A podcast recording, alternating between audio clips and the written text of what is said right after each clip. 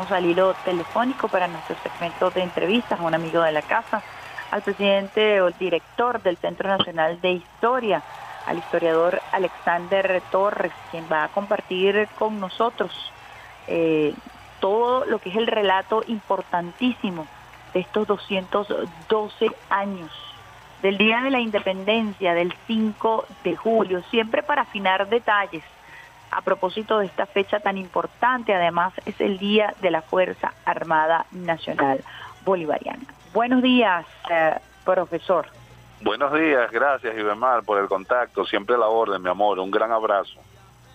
Profesor, bueno, un poco eh, comentar siempre, lo vamos a hacer siempre, siete veces siete, como lo dijera eh, Cristo o como lo dijera la Biblia, para quienes han tenido la oportunidad de acercarse a este texto histórico. Importante los términos, Día de la Independencia, firma del Acta de la Independencia.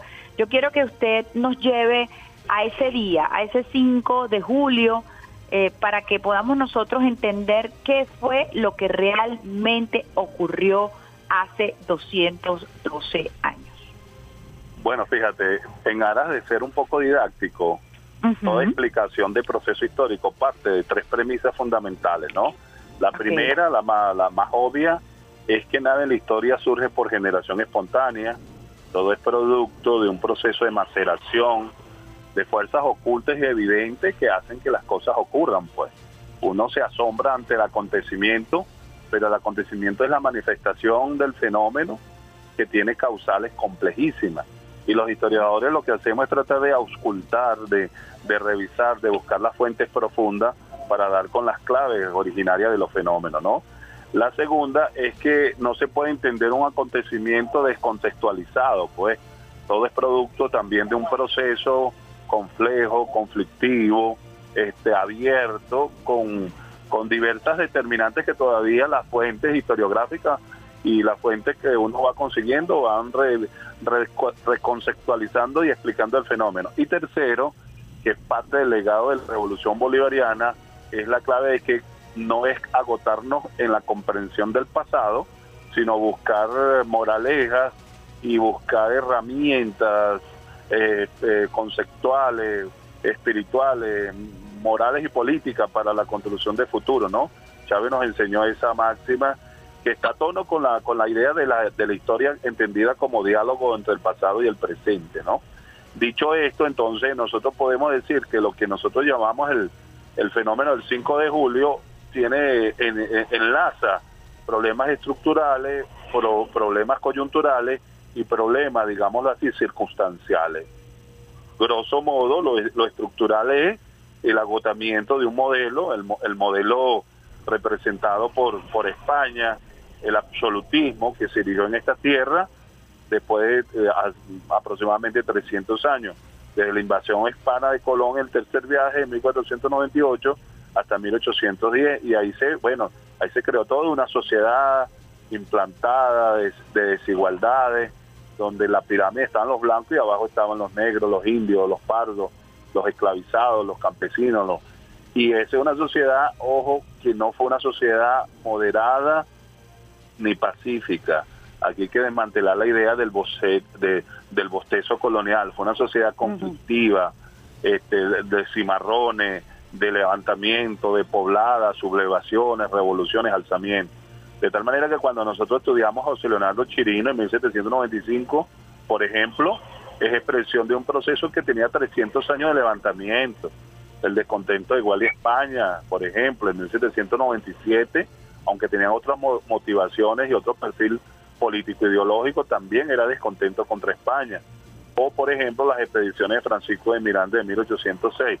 Entonces rápidamente podemos decir que hay una crisis estructural de la colonia española, pero esa colonia española, recordemos, está atravesada también por una sociedad donde pesa mucho las calidades, la sangre, el honor y la eh, sobre todo la sangre. Entonces allí veíamos conflictos que había entre blancos, entre negros, entre indios, una este, sociedad de casta. Una sociedad de casta. Pero esa sociedad de casta, eh, ya para 1800, o sea, una década antes del 5 de julio, del 19 de abril, era una población que no era ya de blanco, ni de negro, ni de indio, sino que era una población que se estimaba en casi 900 mil almas, como se decía en esa época, pero donde más del 50% era mestizo, era la mezcla de negro con blanco, con indio, entonces eran pardos, genéricamente pardos, que añoraban la, igualdad. Entonces no perdamos de vista eso.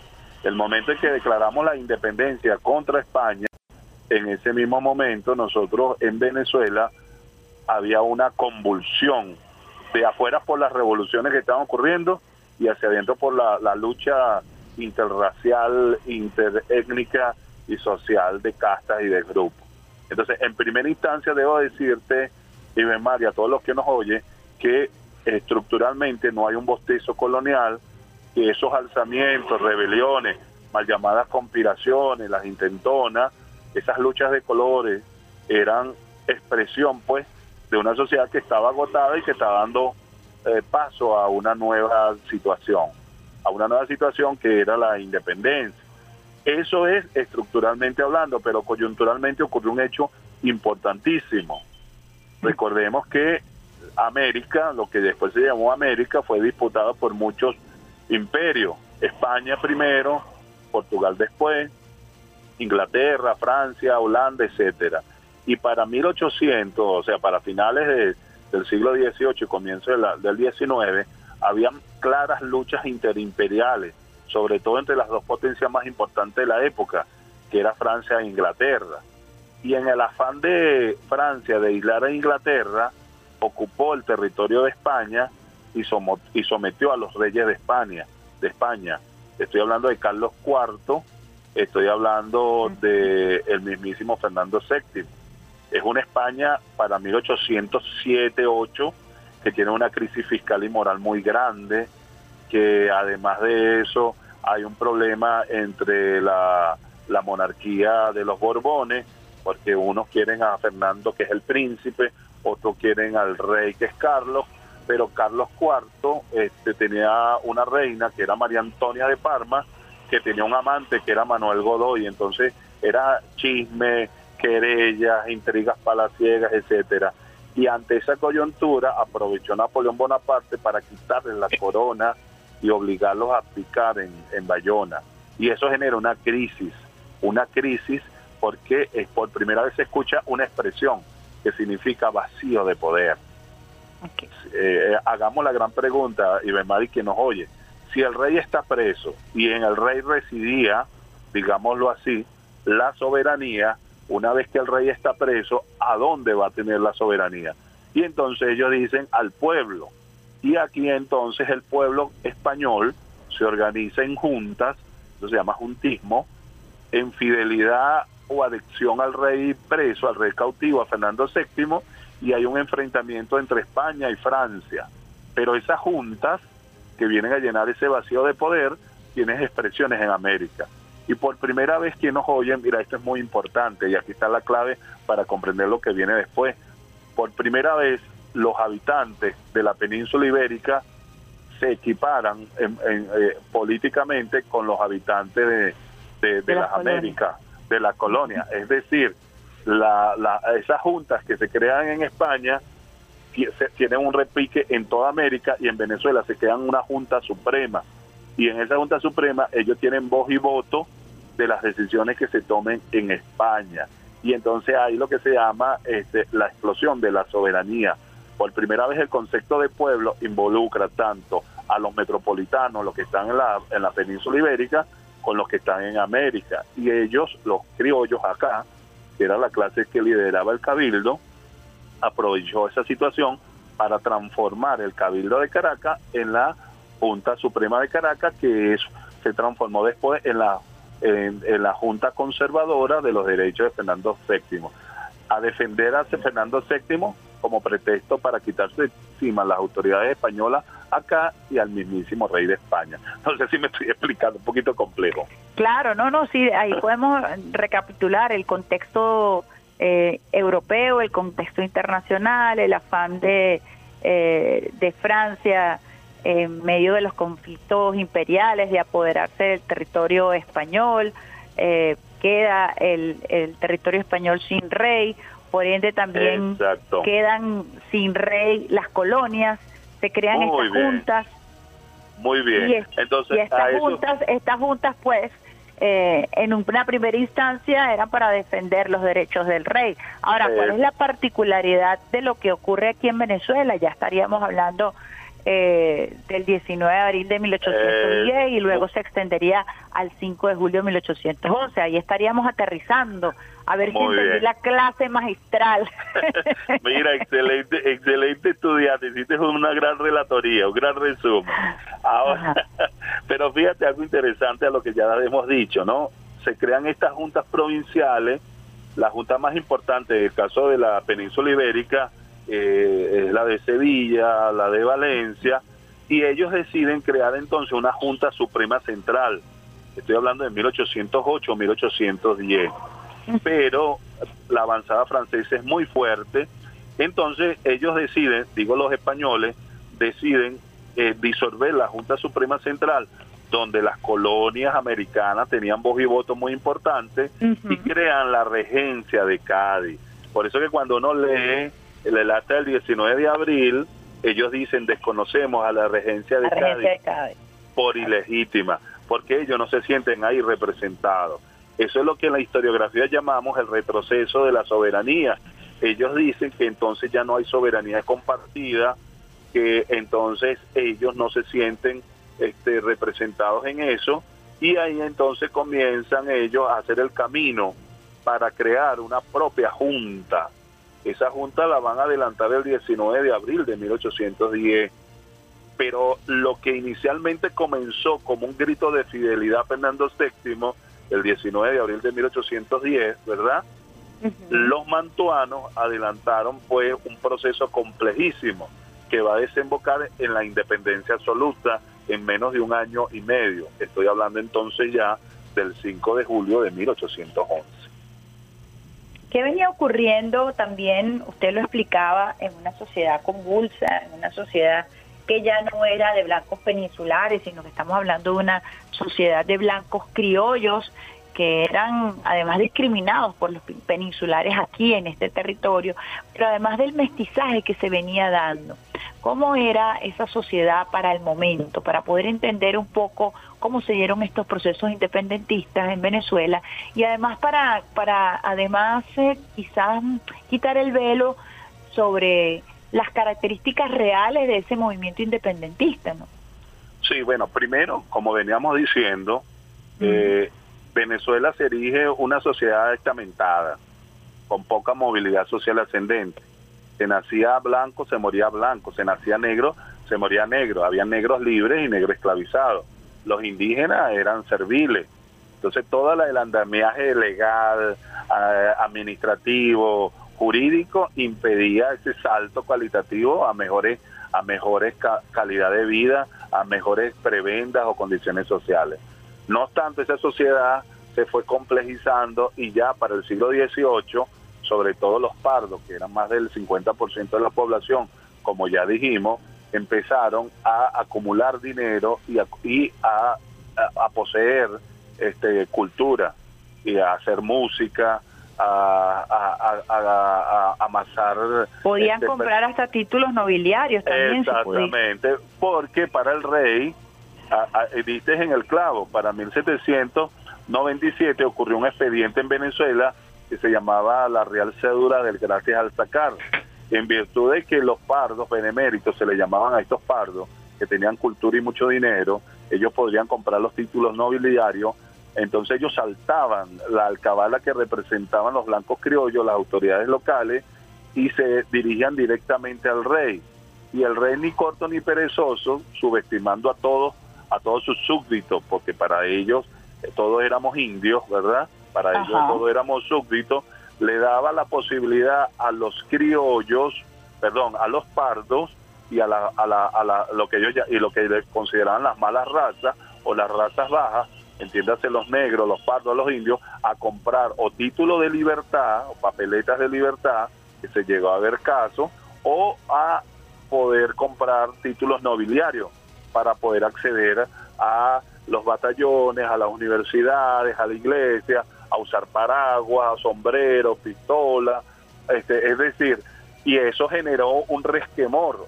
Dos casos específicos, el papá de Francisco de Miranda, esa fue la querella entre Sebastián Francisco de Miranda con los criollos, donde estaba el mismísimo Juan Germán Rocio, que tampoco blanco era, que le hizo la vida imposible, que obligó al padre a, sacar el hijo de, de, Venezuela. Y ya sabemos lo que ocurrió con Miranda, que fue un hombre gigante. Pero también es un caso muy jocoso, ¿no? De las hermanas Bejarano. Bejarano, así es. las famosas tortas Bejarano. Ah, muy bien, la que llamaban también las tortas Libertador, porque volvían loca a su excelencia Simón Bolívar y ellas llegaron a un momento que a, punta de macerar dinero con las ventas y tal, terminaron comprando su título de, nobleza. Y es, interesante porque decía la, la, Real Cédula, ténganse por blancas a las negras bejarano, ¿no? Entonces era una manera de, de el, el, el don, fíjate que la palabra don significa de origen noble. Entonces, se compraba el título de don. Lo que yo te quiero decir es que era una sociedad este, donde había muchos conflictos. Entonces, cuando se da eh, el 19 de abril de 1810 y posteriormente el 5 de julio, los blancos criollos que habían discriminado a estos grupos, después los quieren emplazar, los quieren invitar, los quieren convidar a luchar contra España, contra el ejército español. Y por supuesto sabemos lo que va a pasar un grupo importante de los sectores bajos, de los sectores explotados, no se sienten identificados con el proyecto republicano mantuano, ¿no? Entonces, ¿Cómo, cómo, eran los, los, esto es importante, profesor, eh, porque también había mucha manipulación. ¿Cómo eran los milicianos? ¿Cómo eran los militares que hacían vida aquí en, en estos territorios para entonces en la Capitanía General? Esto es muy importante porque tiene que ver también con esa, esa sociedad y los conflictos que se daban, ¿no? Eh, por qué tenían que ir a España a terminar de revalidar sus estudios, en el caso de Francisco de Miranda, en el caso del propio Bolívar. Eh, la formación que ellos recibían aquí era una formación muy particular, eh, diferente a la formación que se consolidaba en las escuelas prusianas europeas, ¿no? Sí, sí. Lo primero, yo creo que que, es muy ilustrativo eh, entender eso con, con, el famoso cuadro de, de, de, Lovera que se llama Tumulto el 19 de abril de 1810, que es un cuadro muy conocido, ¿no? Ese cuadro es de 1835 y a él utiliza como centro de atención la figura de Vicente Empara y la, y la figura de Francisco Salia pero yo, yo digo esto porque la gente lo tiene en la mente y se va a dar cuenta que a la derecha hay unos señores que visten un gorro de paño negro largo a mano derecha. Ese es el batallón de los granaderos. Esos batallones eran parte de, digámoslo así, de las milicias que se conformaron aquí en tierra firme. Pero como ya yo he dicho, la, como era una sociedad de castas, de divisiones, hasta los ejércitos estaban divididos. Cuando tú lees la vida del Libertador y te consigues con Juan Vicente Bolívar, tú te vas a conseguir que era el coronel Juan Vicente Bolívar y después te vas a conseguir que era el fundador de los batallones de los blancos de Aragua. De los blancos de Aragua. Entonces, era un batallón de blancos. Eso quiere decir que había batallones de negro, y de, indios y de pardo. El batallón de granadero, eh, que estaba bajo el mando de Luis Ponte, que aparece eh, vestido de uniforme de gala, con gorro de piel y bayonetas en el, en, el, en el cuadro de Lovera, representan a los pardos, representan a los pardos que estaban confabulados con los criollos para que Francisco Salia, miembro del Cabildo, que está exhortando a Emparan a regresar al ayuntamiento, del golpe el 19 de abril de 1810. Por eso nosotros decimos que es un golpe donde participan sectores bajos y medios, pardos libres, que también lo ves en la, en la, en la obra, también participan algunos sectores populares, pero hay una connivencia, hay un complot entre los batallones de granaderos, que son los pardos, y los criollos del ayuntamiento. Entonces decimos que es un movimiento también cívico-militar. Claro, y ahí quería llegar, profesor, porque a, la historiografía oficial ha impuesto un relato en donde era un movimiento netamente civil y es imposible sostener eso entendiendo eh, que prácticamente todos eran milicianos porque había eh, en la concepción eh, de la sociedad una participación directa de, lo político y lo militar, pues así era concebida la, sociedad ah, para el momento. exacto, no había de otra manera, sobre todo en un conflicto armado y en un momento tan fundacional, tan importante.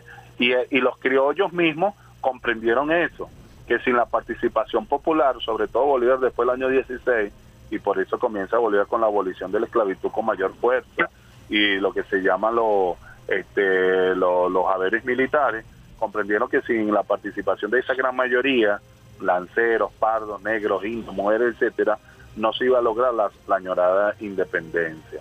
Pero yo te quería decir algo rapidito y, y demás, es que el 5 de julio de 1811 declaramos la independencia, pero hubo una ruta que arrancó el 19 de abril de 1810 que ya marcaba que esos tribunos, que esos cabildantes, que esos, esos que dieron el, el golpe el 19 de abril de 1810 estaban ya con una agenda oculta o los acontecimientos los impulsaron también a eso para declarar la independencia un año y, unos meses después.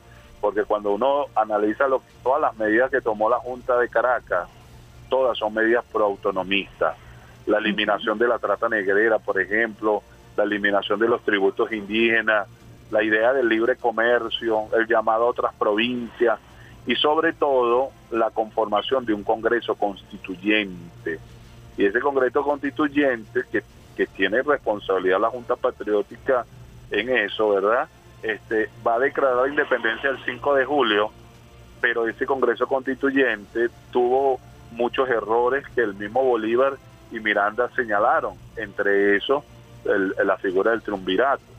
Pero esos, esos, eh, pero esos, esos revolucionarios van a crear misiones que van a mandar afuera, a Inglaterra, a Simón Bolívar, a Luis López Méndez, a Andrés Bello, a Nueva Granada, al mismísimo José Cortés de Madariaga. Y en Estados, a Estados Unidos, un dato curioso, Juan Vicente Bolívar, hermano mayor del futuro libertador, que se ahoga en el camino y nunca aparece su cuerpo, ¿no? Bueno, ahí estaba en el, eh, y se sanciona en diciembre del año 11 la primera constitución de Venezuela, pero la primera constitución de Hispanoamérica. Solo que, solo que declaramos la independencia, pero quienes declararon la independencia no resolvieron el problema de la inclusión de las clases bajas, de los negros, de los paros de los indios, y eso explica en gran medida el conflicto que se va a generar sobre todo entre, en, los proyectos de la Primera y Segunda República. Muy interesante toda esta explicación, como siempre suelen hacer los historiadores eh, a través de, de, la contextualización. No se puede analizar un hecho histórico aislado y nos permite esta disertación, profesor, aterrizar a estas fechas importantes, 19 de abril, 5 de julio. ¿Qué había pasado en ese año? entre 1810 y 1811 que forzó ya una decisión de crear una constitución que pudo este vencer esa esa tendencia a permanecer leales al rey de España. ¿Qué fue lo que implosionó para que pudiera darse ese salto hacia la declaración de la independencia del Reino de España? Bueno, fueron fueron varios elementos a la vez, ¿no? Ya dijimos que internacionalmente todo parecía indicar y así pasó, que España no volvía a tener el control de las colonias en América. Recordemos que desde 1808 hasta 1814, durante seis años, Napoleón Bonaparte se erigió como el amo y señor de, de, toda, de todos estos territorios, de, Europa primero, y, y, eso trajo consecuencias a, a los territorios coloniales, a ultramar.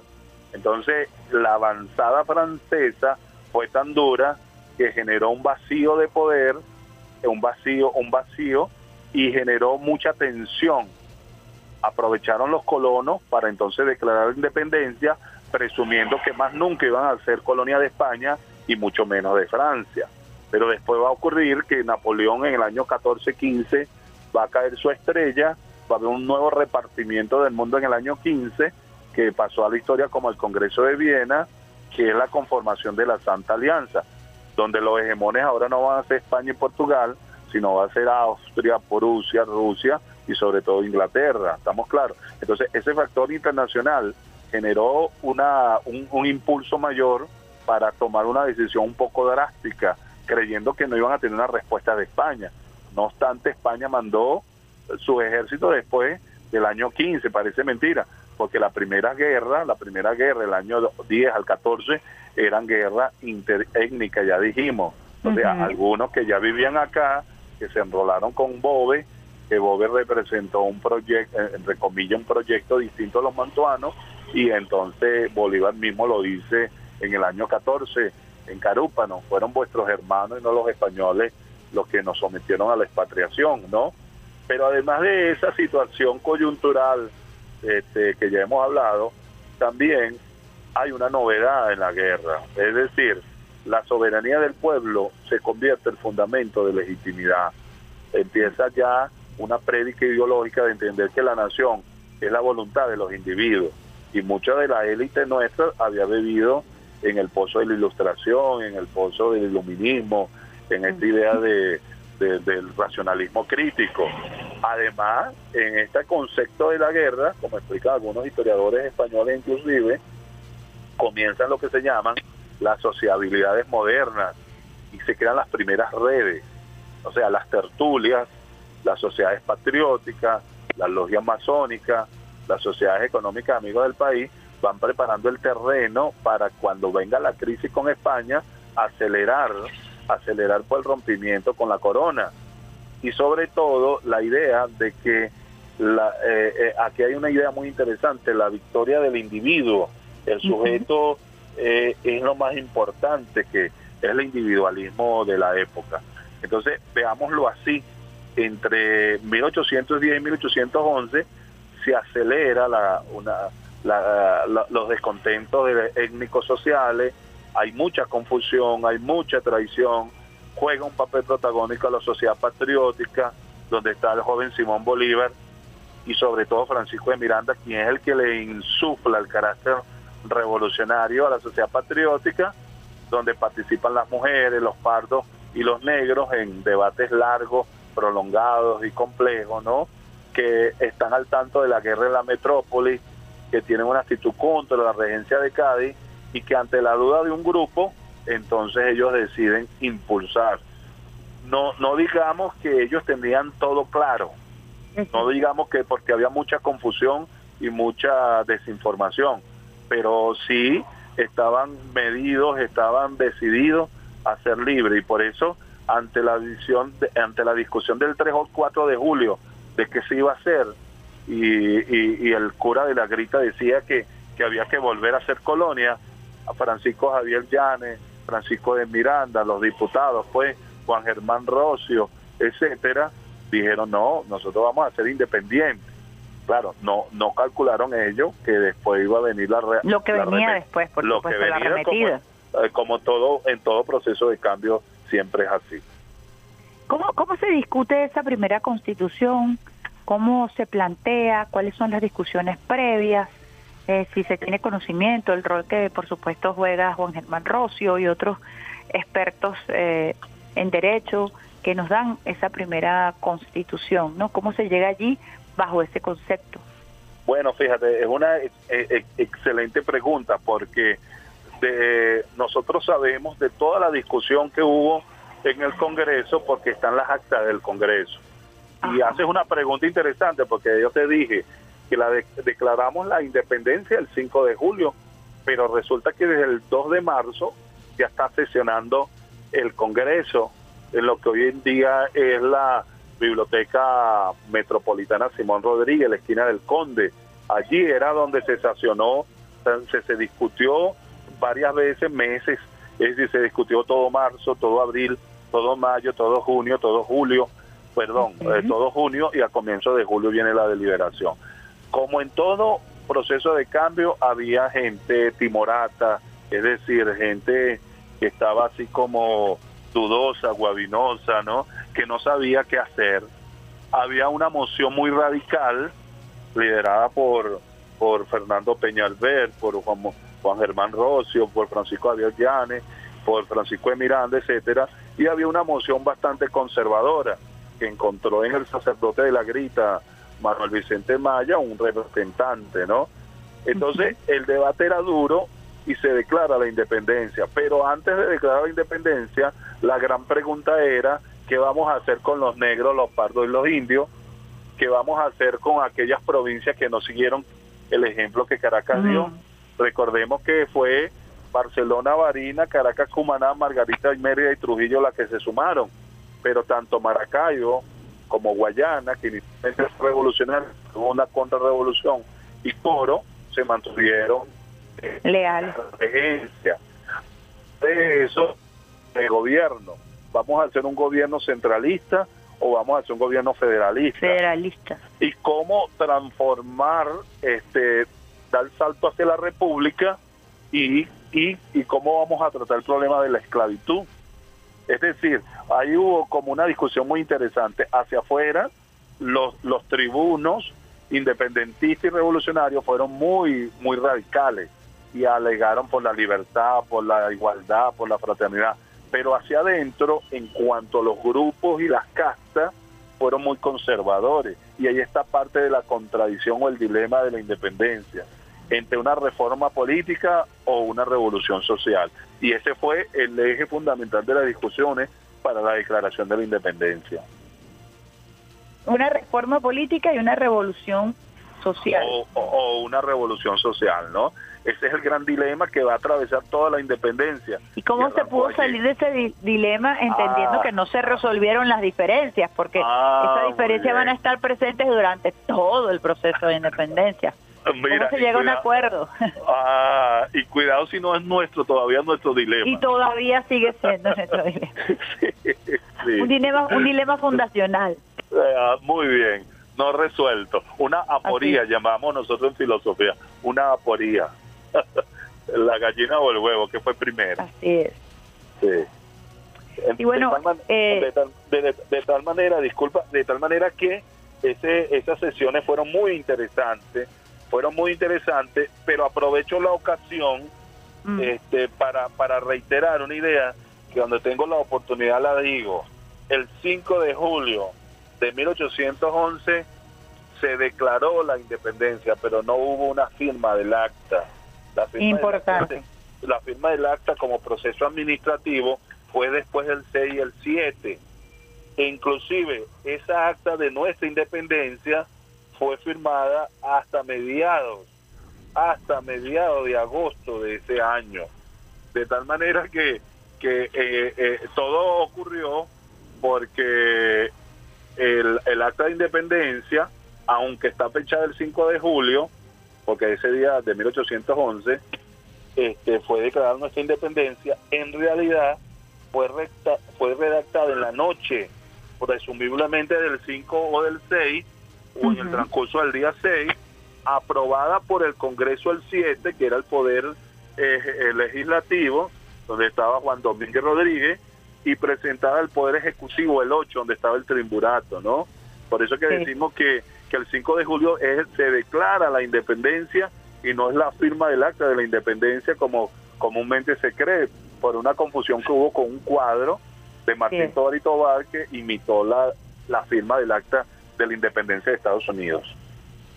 La vigencia de, este día, la vigencia de todo esto que hemos eh, brevemente tocado, eh, sí. es importante que siempre nosotros logremos enlazar ese pasado con el presente y los desafíos, como un poco lo hablábamos ahorita a propósito de esos dilemas, ¿no? Sí, pues creo que la primera, lo que hemos mencionado, que la República se erigió inicialmente con los mantuanos a la cabeza, pero que sin la participación popular no había posibilidad de construir un país. Yo creo que esto es muy importante. Cuando la república nace o tienen un sello elitesco, oligárquico, este, están, están condenados al fracaso, porque el pueblo es el que hace la historia y que crea los sistemas políticos y, los, y las formas de gobierno. La segunda es que es una deuda para los historiadores, para los educadores, siempre visibilizar los sectores populares como creadores también de, los procesos históricos. En la independencia hubo pueblo, en nuestra independencia también hubo participación popular y no fue un problema como generalmente se cree de levita y de, y de sotana, como cierta historiografía tradicional dice, ¿no? Otra idea que a mí me parece muy, muy interesante es concebir la independencia como un proceso continental. Y eso es la base fundamental de la integración nuestra-americana, ¿no? Ayer y hoy. Y por último, entender que la independencia, una cosa es la independencia política y otra cosa es la emancipación sociocultural, que es la que nos falta. Nosotros no, no podemos seguir siendo independientes de, tenemos que ser independientes para. Y cuando se, sepamos para qué vamos a ser independientes, sabremos cómo y entonces entenderemos que una cosa es ser colonia y otra cosa es ser república, república de origen popular y de origen soberano. Entonces estamos todavía, eh, piensa usted, construyendo esa independencia cultural que alertaba claramente Simón Rodríguez cuando decía, bueno, sí, hemos alcanzado la, independencia política, pero nos falta la independencia económica, la independencia cultural, y quizás ese sea el más grande desafío de todos. Así es, y eso lo decía también José Martí en Nuestra América, cuando hablaba cambio de forma o cambio de espíritu, ¿no? A veces nos quedamos en la cambio de forma, pero no hay un cambio sustantivo, y ese es parte del reto.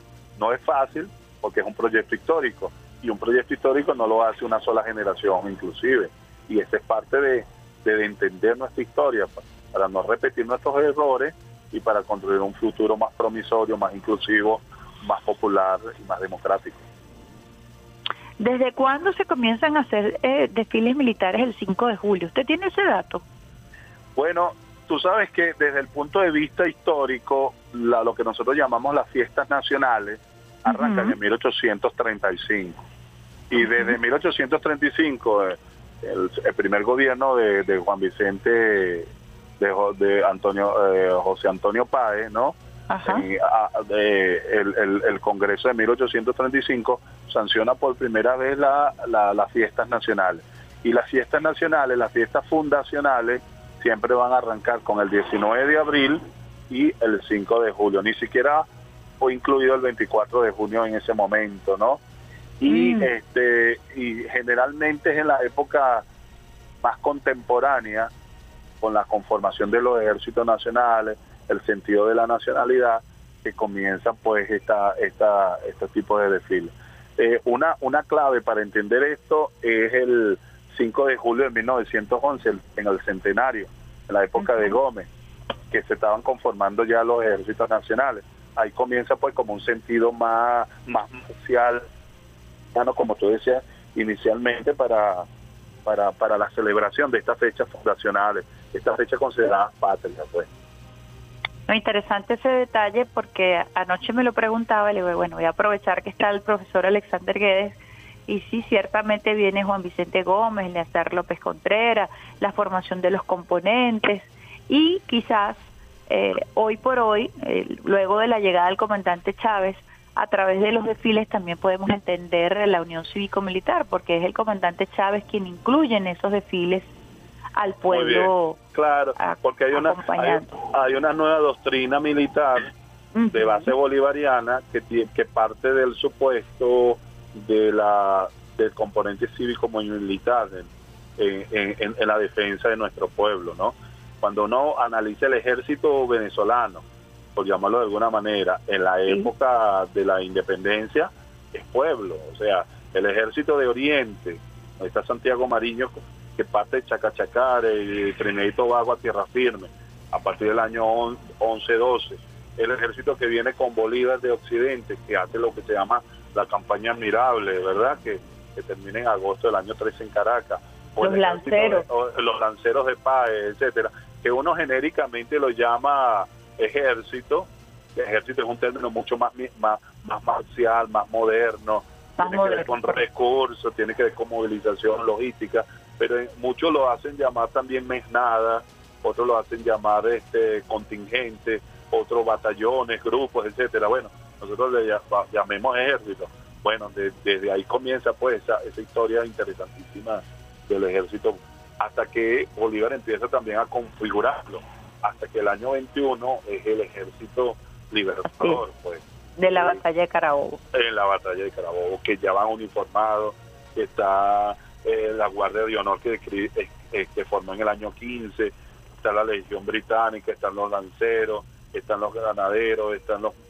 bueno, eh, ahí ya Bolívar ya es, ya es otro momento del ejército patriota. Por eso el 24 de junio se tiene como el Día Nacional del Ejército.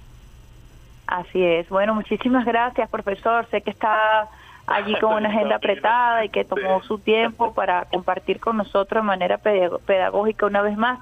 Lo entrevistamos siempre y siempre logramos pues eh, sacarle un poco más de jugo a esta historia, lo digo en términos coloquiales, porque siempre es importante adentrarnos en estas fechas, en el contexto, pero también en la proyección de ese contexto hacia el futuro. Creo que es inagotable el análisis de nuestras fechas patrias y el análisis de nuestros procesos independentistas que hoy por hoy están más vigentes que nunca, ¿no? Sin lugar a dudas, yo te agradezco esta oportunidad porque la tarea nuestra eh, este, que nos dejó el presidente Chávez, que nos dejó el comandante eterno es la democratización de la memoria del pueblo venezolano y nosotros humildemente de nuestro trinchera, bueno, apostamos a eso. Es necesario comprender de dónde venimos para saber en dónde estamos y hacia dónde vamos, como siempre decimos. Bueno, muchísimas gracias a Alexander Torres, quien está al frente del Centro Nacional de Historia y quien además es un activista, un militante de los procesos históricos venezolanos para desgranarlos y hacerlos mucho más potables a nuestra población. Muchísimas gracias a propósito del el próximo 5 de julio celebrarse los 212 años del Día de la Independencia y Día de la Fuerza Armada Nacional Bolivariana.